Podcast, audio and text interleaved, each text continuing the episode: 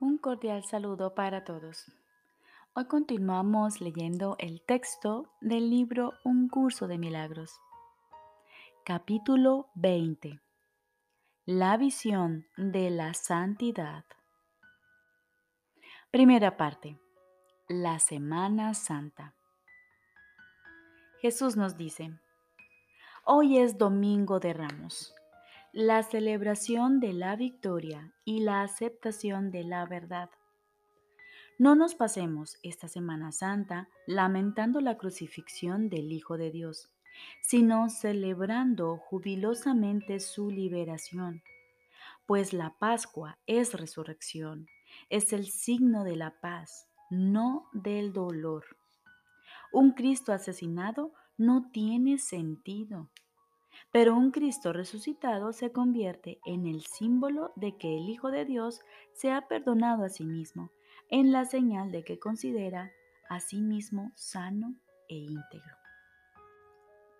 Repito, un Cristo resucitado se convierte en el símbolo de que el Hijo de Dios se ha perdonado a sí mismo, en la señal de que se considera a sí mismo sano e íntegro.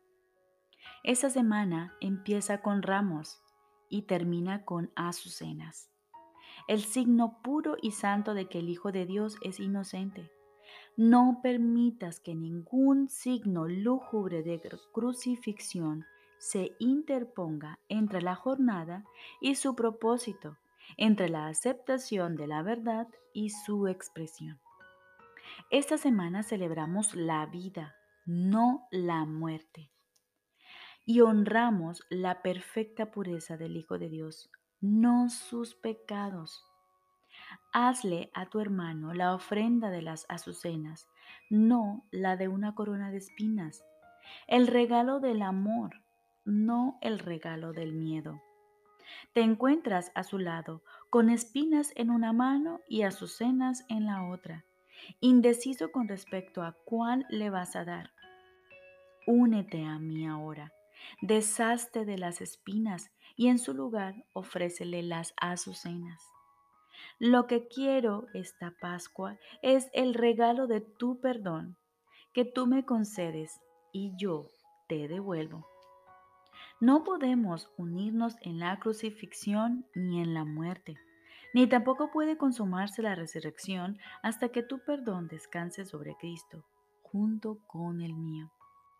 Una semana es poco tiempo, sin embargo, la Semana Santa simboliza la jornada que el Hijo de Dios emprendió. Él comenzó con el signo de la victoria, la promesa de la resurrección, la cual ya se había concedido. No dejes que caiga en la tentación de la crucifixión, ni que se demore allí. Ayúdale a seguir adelante en paz, más allá de ella, con la luz de su propia inocencia, alumbrando el camino hacia su redención y liberación. No le obstruyas el paso con clavos y espinas cuando tu redención está tan cerca. Deja, en cambio, que la blancura de tu radiante ofrenda de azucenas lo acelere en su camino hacia la resurrección. La Pascua no es la celebración del costo del pecado, sino la celebración de su final. Si al mirar entre los níveos pétalos de las azucenas que has recibido y ofrecido como tu regalo, vislumbras tras el velo la faz de Cristo, estarás contemplando la faz de tu hermano y reconociéndola. Yo era un extraño y tú me acogiste, a pesar de que no sabías quién era. Mas lo sabrás por razón de tu ofrenda de azucenas, en el perdón que le concedes a ese forastero que aunque es un extraño para ti, es tu amigo ancestral. Reside su liberación y tu redención junto con él. La temporada de la Pascua es una temporada de júbilo, no de duelo. Contempla a tu amigo resucitado y celebra su santidad junto conmigo, pues la Pascua es la temporada de tu salvación, junto con la mía.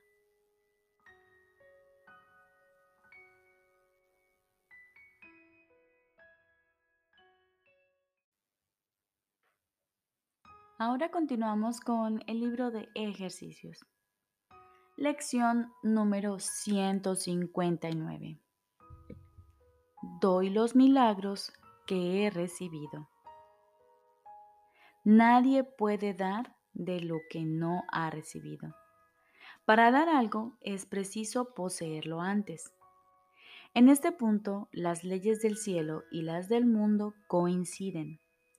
Pero en este punto difieren también. El mundo cree que para poseer una cosa tiene que conservarla. La salvación enseña lo contrario. Al dar es como reconoces que has recibido. Es la prueba de que lo que tienes es tuyo. Comprendes que estás sano cuando ofreces curación. Aceptas que el perdón se ha consumado en ti cuando perdonas. En tu hermano te reconoces a ti mismo y así te das cuenta de que eres pleno.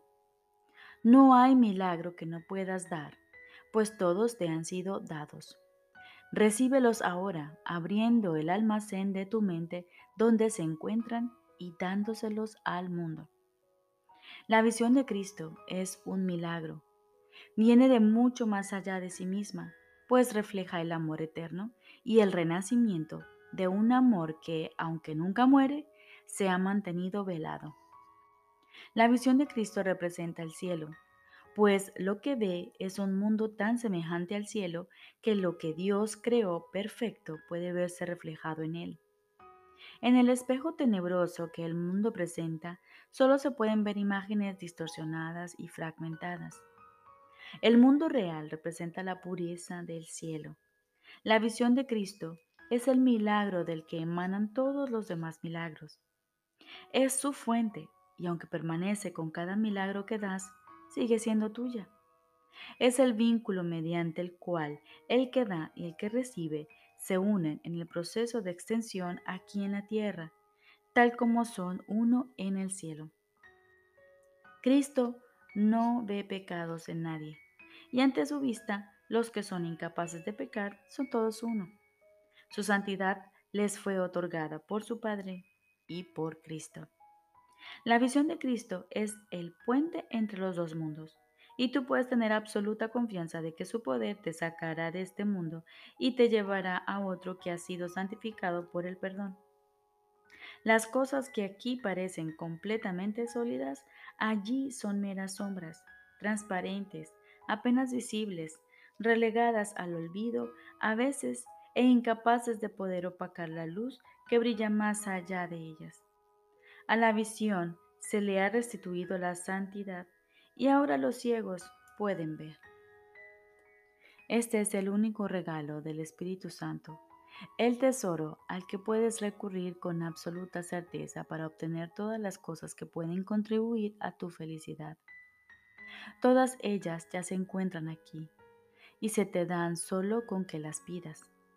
Aquí las puertas no se cierran nunca y a nadie se le niega la más mínima petición ni su necesidad más apremiante.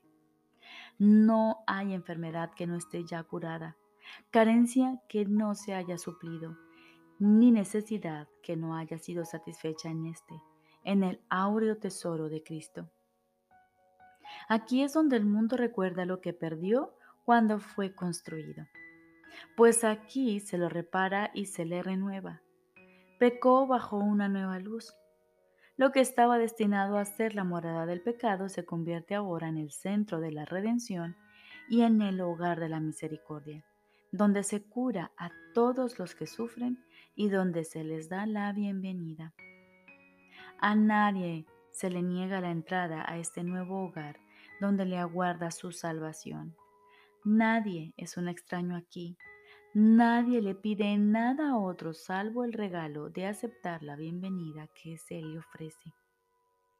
La visión de Cristo es la tierra santa donde las azucenas del perdón echan raíces. Ese es su hogar.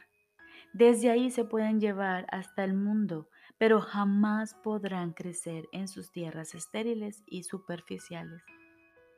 Tienen necesidad de la luz y del calor, así como del amoroso cuidado que la caridad de Cristo les provee. necesitan el amor con el que Él las contempla y se convierten en sus emisarios que dan tal como recibieron. Toma lo que quieras de su depósito para que sus tesoros puedan multiplicarse. Las azucenas no abandonan su hogar cuando se traen al mundo. Sus raíces siguen aún allá. No abandonan su fuente, sino que llevan su beneficencia consigo y convierten al mundo en un jardín como aquel del que vinieron y al que retornarán con una fragancia todavía mayor. Ahora son doblemente benditas.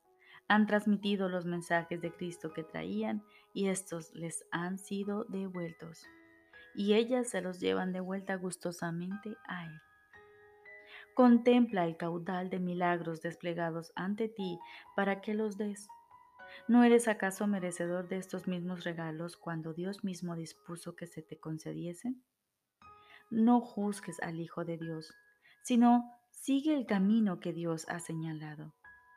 Cristo ha soñado el sueño de un mundo perdonado. Ese es su regalo, a través del cual puede tener lugar una dulce transición de la muerte a la vida, de la desesperación a la desesperanza. Permitámonos por un instante soñar con Él. Su sueño nos despierta a la verdad. Su visión nos provee de los medios por los que regresar a nuestra santidad eterna en Dios, la cual nunca perdimos.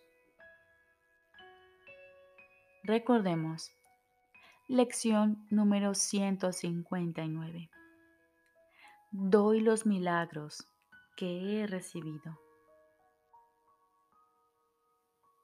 Seguimos dándonos la oportunidad de aquietar nuestra mente, de abrirnos a escuchar ese mensaje de amor que Dios a través del Cristo nos la comparte. Así como el Espíritu Santo, que es la voz de Dios en nosotros. Solo aquietando nuestra mente, podemos escuchar su mensaje. Hoy, permitámonos por un instante soñar con Él soñar con Jesús, con la visión de Cristo. Su sueño nos despierta a la verdad.